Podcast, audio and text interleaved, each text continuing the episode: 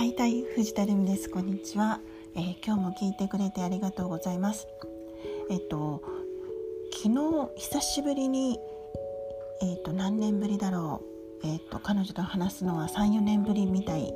な感じなんだけどえっと地元の友人とえっと対談をしました彼女の場合には、えーと、私から久しぶりに話しようっていうのでロックダウンをいいことに、えーとまあ、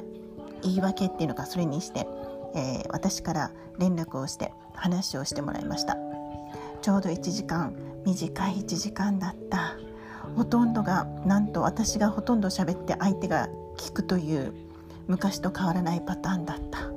これを後からとっても後悔したんだけれどもあそっか私友人と話すのもやっぱり自分中心で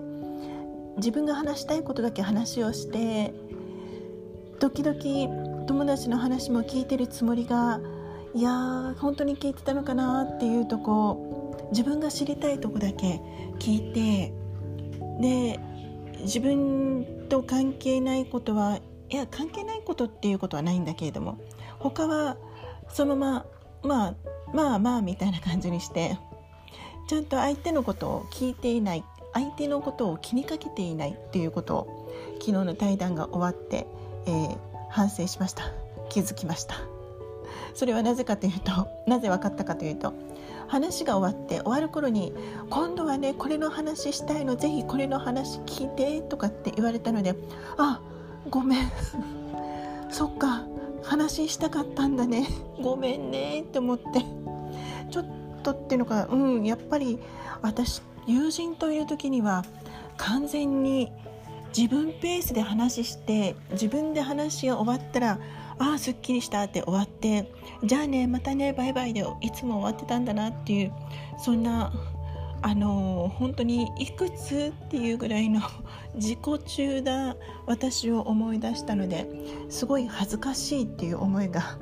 昨日対談を終わって思いました。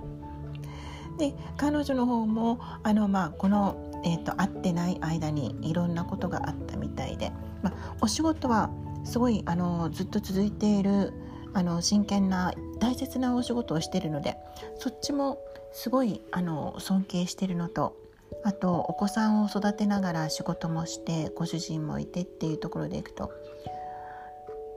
それだけでも私には本当にすごいしもういろんな意味ですごいしすごいしか言ってないな。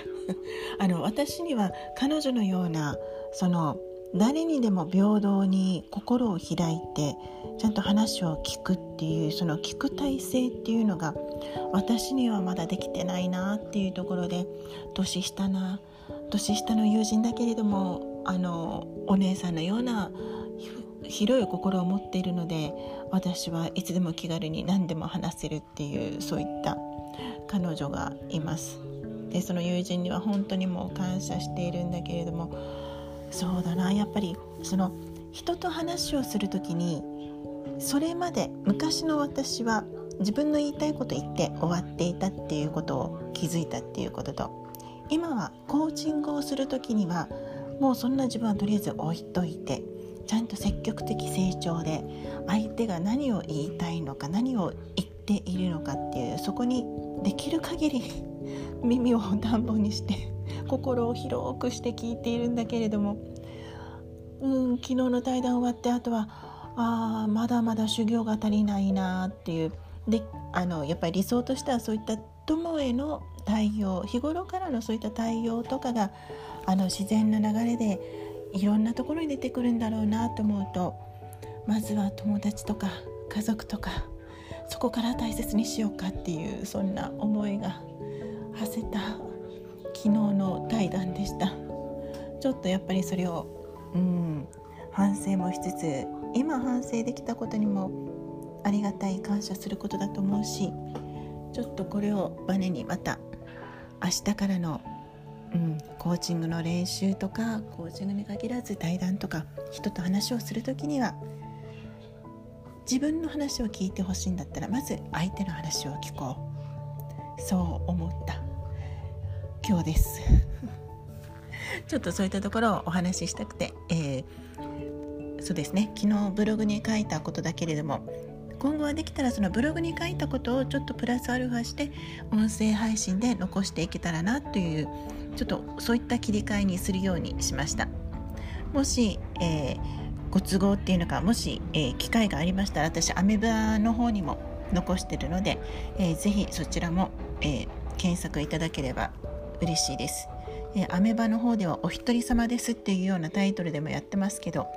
コーチングとか上海での生活とかいろいろそういったものを書いたり、えー、